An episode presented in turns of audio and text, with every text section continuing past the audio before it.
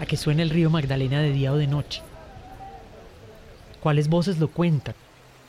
¿Qué relatos se entrelazan en su historia? ¿Cuáles desafíos navegan por sus aguas?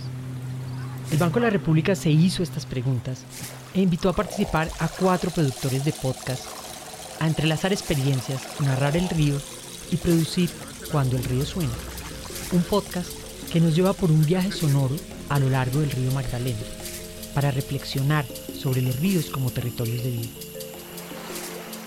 Soy Ángela Pérez Mejía, su gerente cultural del Banco de la República, y los invito a escuchar El Magdalena en 16 episodios. No hay uno malo, no se los pierdan. En este episodio de Cuando el río suena, escucharemos la serie Un río de gente, producida por Adriana Teortúa.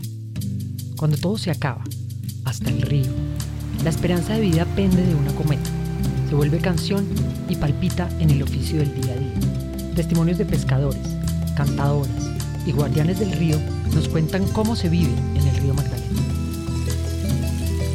Episodio 2. Una depresión llena de música.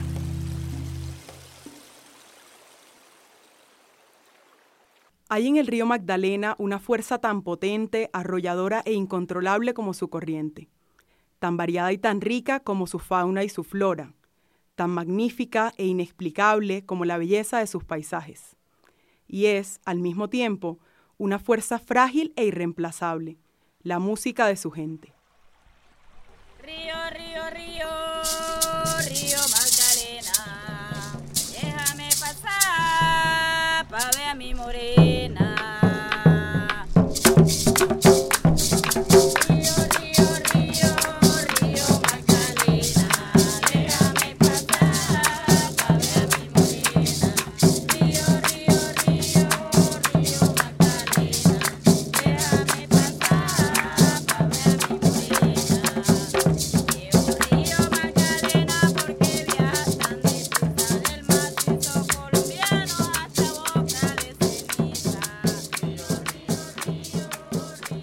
Páramo de las papas hasta Bocas de Ceniza, son incontables los ritmos que han brotado de las orillas del río Magdalena a lo largo de sus 1500 kilómetros.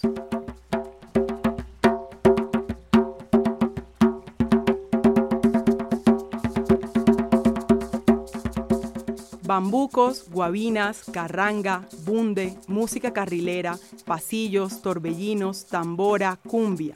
¿De dónde sale tanta riqueza musical? Algunos creen que es un fenómeno natural que viene del mismo río, como una especie de inagotable fuente de inspiración. Bueno, alguien decía que el río es música, que uno va al río y le tira una piedra y cada sonido que da el río es, es un sonido musical. Ella es Edilma Morales, es cantadora de Chandé y vive en Tierra Firme, un corregimiento a 20 kilómetros de Monpós, en el sur de Bolívar. Siente que el mero hecho de nacer o vivir al lado del río es suficiente para cogerle amor a la música. Eso inspira, nos inspira a llevar esa música, a, la, llevamos enraizada porque los ribereños tenemos esa, esa tendencia a sentir la música en el río. Entonces por eso es que es tan rico porque todos los pueblos que viven a orilla del río llevan la música, tocan música tradicional y se vive y la sienten con la misma emoción porque donde uno ha ido en, los festivales que han sido en zonas ribereñas son festivales grandes y emocionantes porque la gente siente esa música enraizada en la piel. Puede ser que esa sea la explicación por la que los ribereños son tan prolíficos en la música. Edilma es una prueba de ello. Ella siempre ha vivido en Monpós, pero nunca se interesó en la música. Solo se dedicaba a las labores del campo o de la casa. Hasta que conoció a Gilberto Márquez, su esposo. Un momposino con un arraigado interés en la cultura de su tierra, que siempre quiso hacer una agrupación de chandé. Bueno, el chandé es un aire musical ancestral, porque es que como que refleja la herencia de los antepasados. Él es Gilberto, el esposo de Edilma. Aunque siempre ha sido un hombre dedicado al campo, toda la vida ha sentido una necesidad imperante por hacer música, pero no cualquier música. Cree profundamente que la mejor manera de expresarse es la música tradicional de la depresión momposina, especialmente el chandé, un ritmo que tiene su epicentro en tierra firme. Es un aire totalmente rural, salido del campo, porque todo esto se hace en el campo. Anteriormente el tambor alegre, la tambora, los parches son de cuero de animales, el venado, el ternero, el ovejo, el carnero, el chivo. Esto, el, el tambor es un árbol hueco. Y la maraca también es un totumo con un madero y unas chiras que también son de acá del, del- del sector rural. Y todo, y bueno, los ah, intérpretes son campesinos, salidos del campo, casi que la, la urbanidad pues no, no se consigue, no sé, ahorita mismo hemos llevado esos aires a las grandes ciudades, pero anteriormente el chandé es como una expresión, como cuando el campesino ya quiere sacarse el sudor, quiere echar su bailadita, tomarse su trago ñeque, y bueno, lo tomó como un baile en las épocas en que, en, por lo menos en, tierra firme, no había fluido eléctrico, era difícil traer un sonido para Enoch. Entonces la música del chandé le servía, pero era en una época determinada. Del 11 de noviembre, 25 de noviembre, 8 de diciembre, 25 de diciembre, 1 de enero y 6 de enero. De ahí ya se apagaban los chandés hasta el año siguiente que nuevamente se empezaba. Entonces el chandé es eso, una expresión, una forma de hablar, una forma de decir las cosas, una forma de manifestarse, si está bien o está mal. Y como les dije, es un baile cantado que no admite, por lo menos en la tradición nuestra, no admite pito, ni flautemillo, ni gaita, ni clarinete, ni acordeón, sino percusión y voces. Mejor dicho, el chandé suena así. Busca, busca, busca. Busca la hierba buena, Busca, busca, busca. buena. La hierba buena.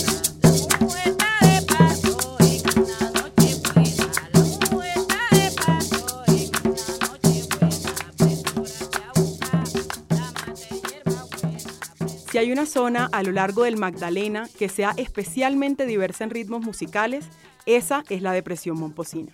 Para folcloristas y músicos que han estudiado ese fenómeno, el motivo de semejante riqueza oral radica justamente en la geografía de ese paisaje.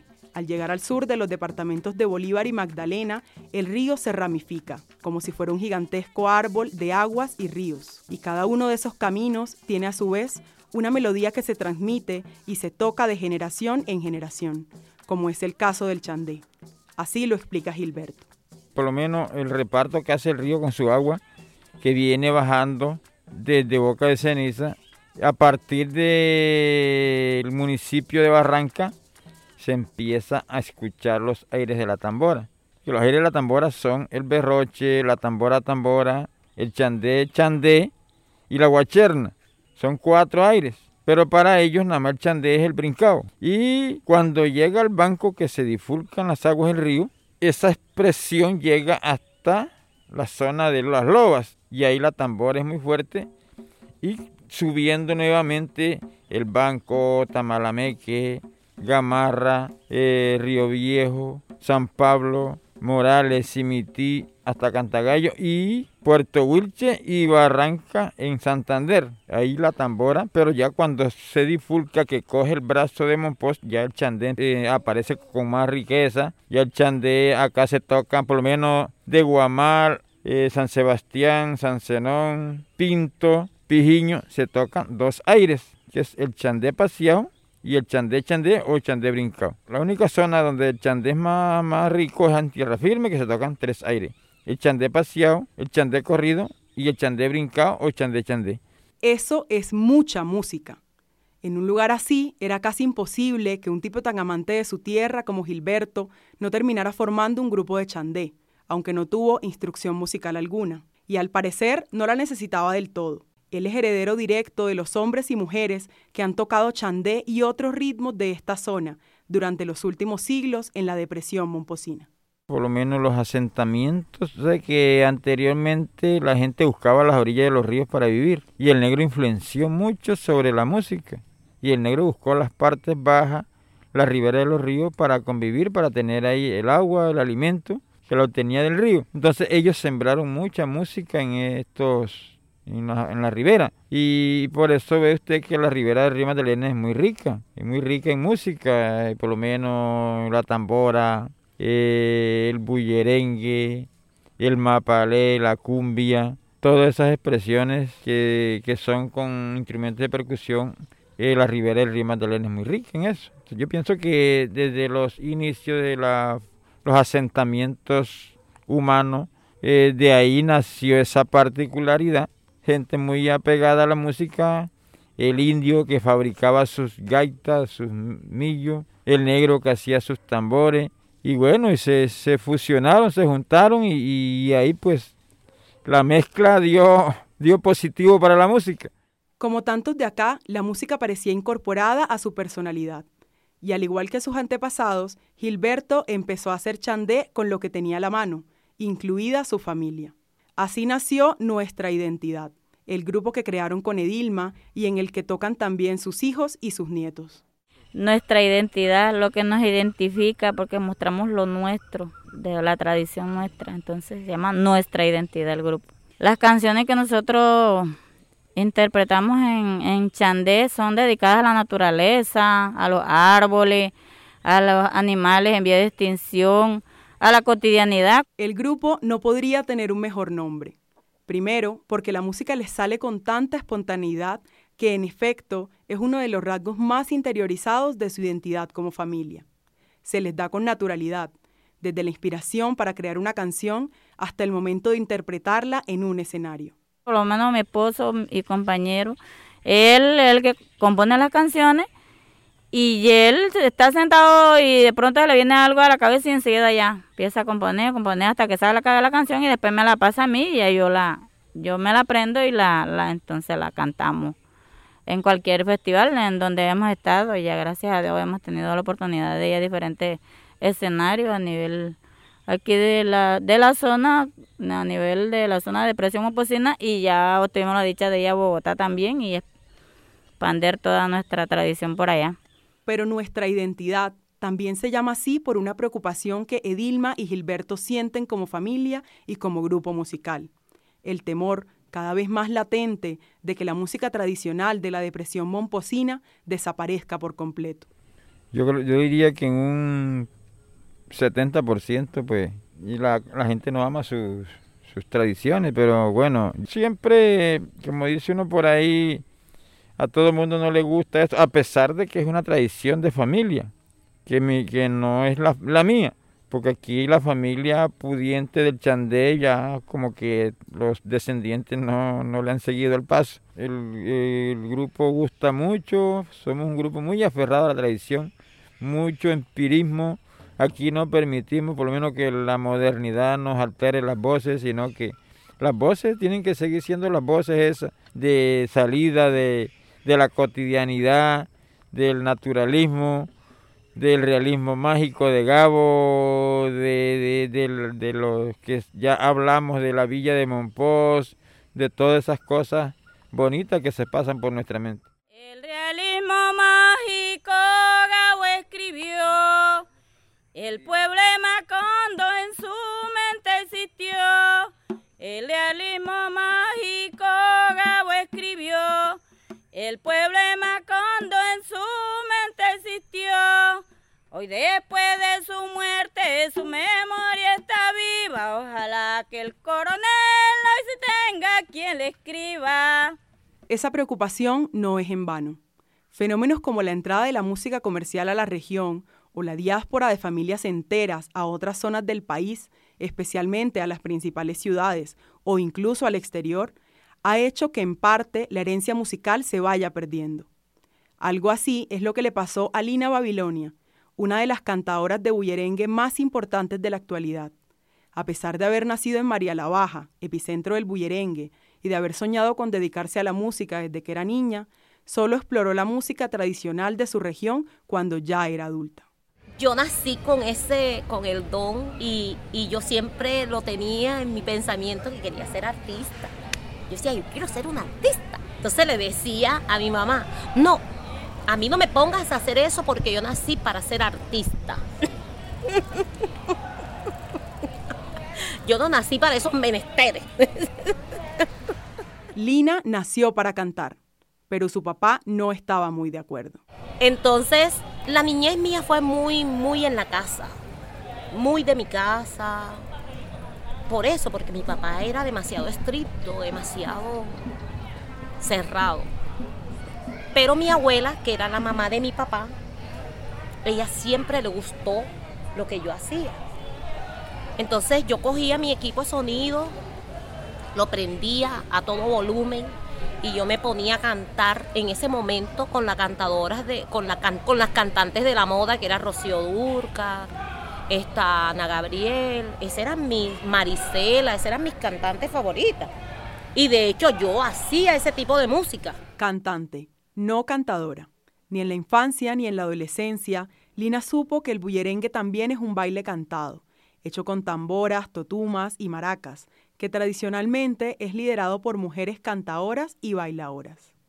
Algo perfecto para una niña que quiera hacer música, pero Lina solo lo conoció, y de chiripazo, cuando ya se había ido a Barranquilla a estudiar música clásica en Bellas Artes. Conozco un grupo aquí en Barranquilla que se llamaba Millero Congo. Millero Congo era un grupo de música fusión que hacían folclore con otro tipo de músicas de América, de Sudamérica, ya. Y yo estudiaba con unos de esos muchachos. Entonces, como ellos sabían que yo era de María la Baja y María la Baja es tierra de bullerengue, chalupa y fandango de lengua, ellos pensaban que yo hacía bullerengue, chalupa y fandango de lengua. Entonces ellos me dicen, Lina, necesitamos una corista porque tenían un evento y necesitaban una corista. Y como tú eres de María la Baja, tú tienes que cantar bullerengue. Y yo decía, miércoles. Yo, bueno, pero yo me le mido. Cuando uno viene de una tierra, algo trae. Y Lina sí que traía algo de María la Baja. Estaba a punto de descubrirlo. Entonces me invitaron y yo empecé a hacer coros con ellos. Entonces eso me, me motivó mucho, me motivó porque estaba aprendiendo realmente algo que era de la tradición del Caribe colombiano y que yo no tenía ni idea. Y me estaba aprendiendo otras cosas que eran de Europa. Tomás Terán, el hijo de Graciela, nuestra gran tamborera, bullerenguera y folclorista, que era de, de aquí, de San Basilio de Palenque, Tomás estaba en este grupo y él me decía, íbamos para un concurso en Oveja Sucre, me acuerdo. Y me dice, bueno, la cantante es Lina. Entonces yo le dije, ándale, yo, sí, aprenderte una gaita. Bueno, yo me aprendo la gaita. Eso sí, que yo nunca me, como dice uno, nunca me la arrugué a nada. Y se lo aprendió. Tres hijitas tengo yo, ay, son bonitas como el día. Tres hijitas tengo yo, ay, son bonitas como el día. Las tres se llaman María, así se los puse yo. Las tres se llaman María, así se los puse yo. Ay, María, María Elena, ay, María Magdalena, ay, María, María Eugenia, así se los puse yo, así se los puse yo. Y con ese tema ganamos. Lela, lela, le voy a cantar. María la vaquillera, eh. Le, le, le. Aquí les canto. Desde entonces, Lina tiene muy claro que el bullerengue es lo suyo y es la música con la que se va a quedar. Cuando yo empecé a estudiar en Bellas Artes, yo sentía que la música clásica era para mí el mundo entero, mi mundo. Yo me identifiqué con la música clásica, a pesar de que no era una música que es de aquí. Y yo sentía y me apropié de ella y sentía que me gustaba. Pero cuando yo conozco realmente la tradición y sobre todo el bullerengue, entonces cuando yo me doy cuenta de que realmente existían otras manifestaciones culturales, que nosotros éramos los herederos y que yo no la conocía, pero que era tan bonita y más bonita que la música clásica. Entonces la primera decisión fue, porque yo quería seguir estudiando música clásica, así que mi primera decisión fue quedarme con la música tradicional. Se borró todo eso y que no, que a mí me gusta más la música clásica. No, señor. Hoy en día lo que más me gusta, lo que más me llena, lo que todo, todo, todo, todo, y eso lo digo desde lo más profundo de mi corazón, lo que más me gusta es la música tradicional del Caribe colombiano, de mi Caribe. Esa que heredamos, esa que nos dejaron los ancestros, esa es la que yo hoy quiero vivir y morir por ella. Y su amor por ese ritmo no solo se debe a su belleza. Con el tiempo, Lina se dio cuenta de la trascendencia que esa música puede significar en la vida de una mujer, sobre todo de una niña en un lugar como María la Baja. El bullerengue sí me ayudó a tomar decisiones y decisiones radicales. Yo parto desde mi vida con, mi padre. Mi padre realmente era muy, no era tan flexible, era una persona bastante ruda, bastante fregado, no nos permitía, no nos permitía casi nada. Y muchas de, de nuestras mujeres de María la Baja también están así, porque los hombres son muy machistas. ¿Ya?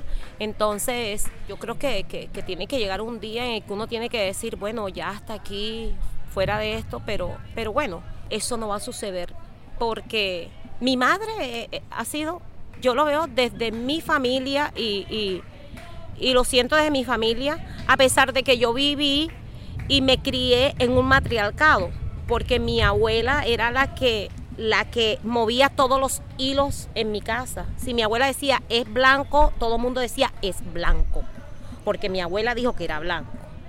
Mi papá, si mi abuela decía ella va, ah bueno, si mi mamá dijo que usted va, va. Entonces yo me crié en un matriarcado. Pero mi madre, mi madre todavía seguía sometida a mi padre y aún sigue sometida a mi padre. Entonces, muchas mujeres como mi madre aún existen en María la Baja.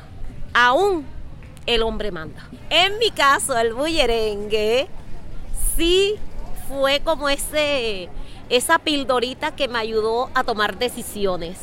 Porque bueno, yo no te voy a decir que nunca tuve pareja. Yo tuve mi pareja, duré un tiempo, pero luego esa pareja quiso como, ajá, tú no vas. Y yo dije, eh, las cosas no son por ahí. Yo me di cuenta de que es mejor estar sola y de tomar decisiones solas que estar con una pareja de pronto que no comprende lo que realmente significa lo que nosotros estamos haciendo. Y Lina siente que ese carácter que la llevó a ser una mujer independiente lo aprendió del bullerengue. Yo sí creo que el bullerengue ayuda a que uno tome decisiones y que sean decisiones radicales. Primero porque esta, como te digo, este género y estas músicas tradicionales son eh, eh, algo que vienen de adentro, que hacen parte como de nuestro corazón, de nuestras vísceras, de, de todo, de nuestra carne, y que son esa forma como de, de- de tratar de sacar todo y decir, fuera, ya. Es hora de liberarnos, es hora de sacar todo aquello que nos está maltratando, es, que, es, es hora de sacar todo aquello que realmente no nos deja seguir hacia adelante. Entonces, para mí, realmente, realmente el bullerengue sí, porque cada tema musical, cada letra que se escribe alrededor de este género musical son letras que salen del alma, que, que salen como una inspiración a, a un descanso, ¿ya? A una relajación. Es como la medicina que de pronto tú te tomas cuando tienes un dolor y que realmente te va a ayudar porque te calma ese dolor. Algo similar piensa Gilberto sobre el chandé y las canciones que compone para que su esposa las cante. A la mujer esa parte le permitió la libertad, le permitió mostrarse como tal, porque anteriormente la mujer era muy sumergida. Y bueno, como la música como forma de expresión, la mujer encontró un espacio para mostrar su talento. Yo creo que uno de los primeros espacios donde la mujer mostró su talento fue a través de la música. Entonces eso le permitió a la mujer demostrar todo lo que hay dentro de ella. La mujer, el canto le permitió a la mujer montarse a una tarima que creo que nunca lo había hecho, a, a excepción de Policarpa Salabarrieta y otras mujeres heroicas que hubieron, pues las mujeres, la música les permitió eso, montarse en un tumulto, montarse y lanzar su voz de protesta, su voz de expresión, decir lo que ella sentía a través de la música. Entonces, bueno, el ser mujer y que se montara a, a cantar fue algo que a ella también le dio, le ayudó a recuperar el espacio que merece. No en vano, sabiendo eso, Edilma y Gilberto han empezado a formar a los niños de tierra firme en la tradición del chandé. Ya tenemos escuelas, o sea, desde tres en adelante, tres años en adelante ya hay niños en la escuela. Entonces tenemos formación, nosotros dictamos talleres de, de música tradicional, de enseñarlos a tocar tambor y ahorita se les está enseñando cómo cantar, cómo aprenderse las canciones y cómo las deben cantar. Y eso es la idea de que ellos aprendan que esto no quede nada más aquí, sino que se siga expandiendo, lo sigan, sigan el legado y lo lleven más allá de pronto de donde nosotros no podamos llegar más adelante. Sí, se emocionan, eso mejor dicho, eso cuando ven un tambor se enloquecen, al igual que uno, entonces eh, se emocionan también. Y lo mismo hace Lina en Barranquilla, donde ha formado un grupo de bullerengue con mujeres de la tercera edad, que se reúne cada fin de semana a cantar. Y no lo hace solo porque se conozca su música, lo hace también porque ve de primera mano el bienestar que les produce a ellas cantar.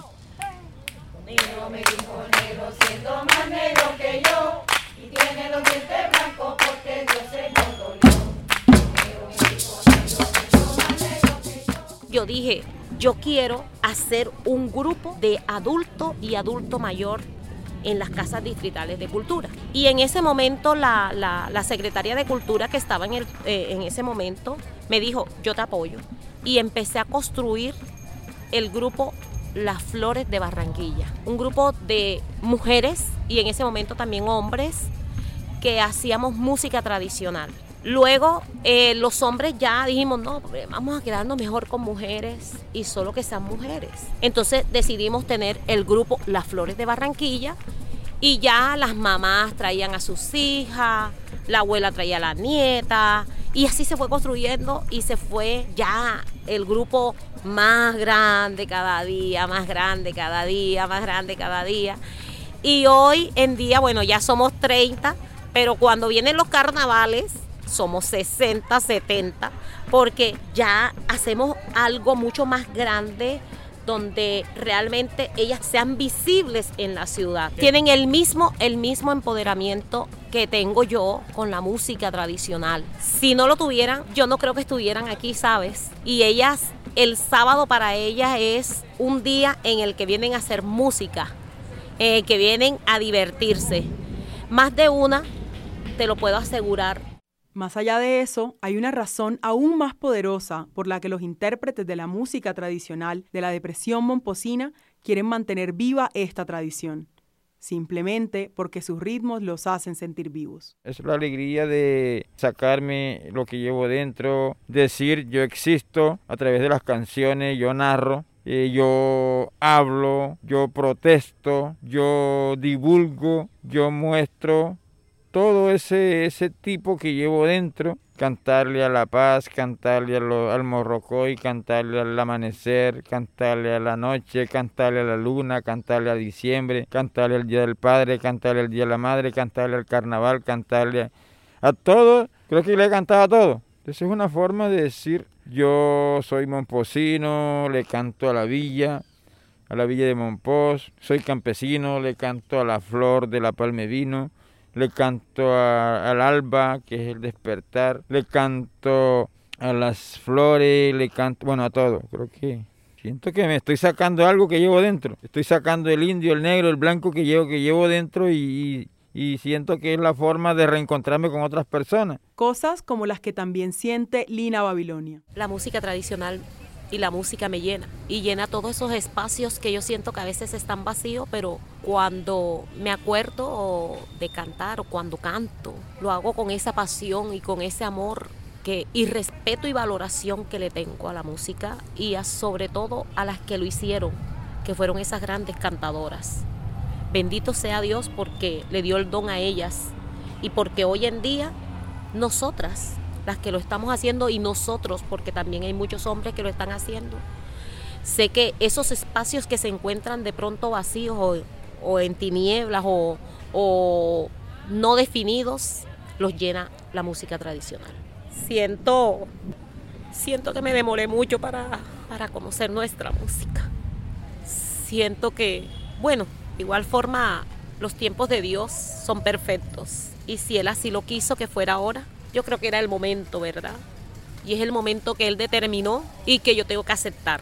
Lloro porque por felicidad, no lloro por tristeza, lloro por mucha felicidad, porque de verdad que me preguntas qué es para mí la música y sobre todo la música tradicional y te puedo decir que son tantas las cosas, muchas cosas. Son mi familia, son Lina Babilonia completamente con sus fracasos, con sus alegrías.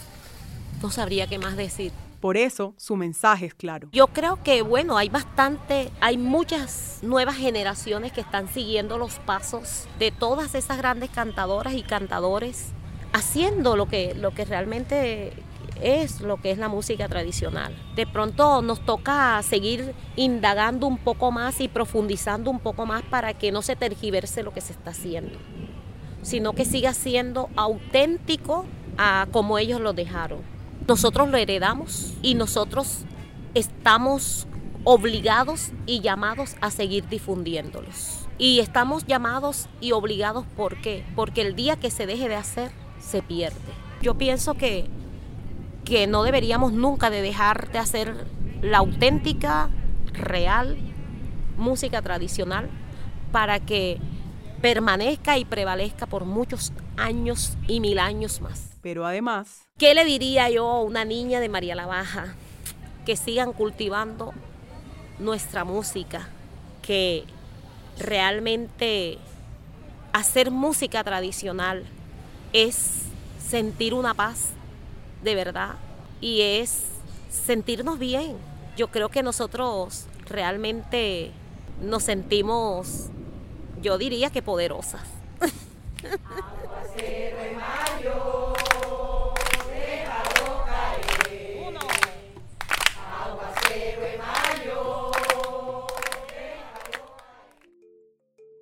Un río de gente hace parte de Cuando el río suena, una producción del Banco de la República con la coordinación de Sandra Concha, la presentación de Ángela Pérez Mejía, el apoyo de Sofía Restrepo, Irene Tobón y de los podcasteros que realizaron cada serie. En la narración de este capítulo, Beatriz Valdés Correa. Edición de sonido y arte sonoro, David Rubio. Guión y dirección, Adrián Ateortúa. Gracias a todas las personas que a lo largo del río Magdalena compartieron su historia y su entorno.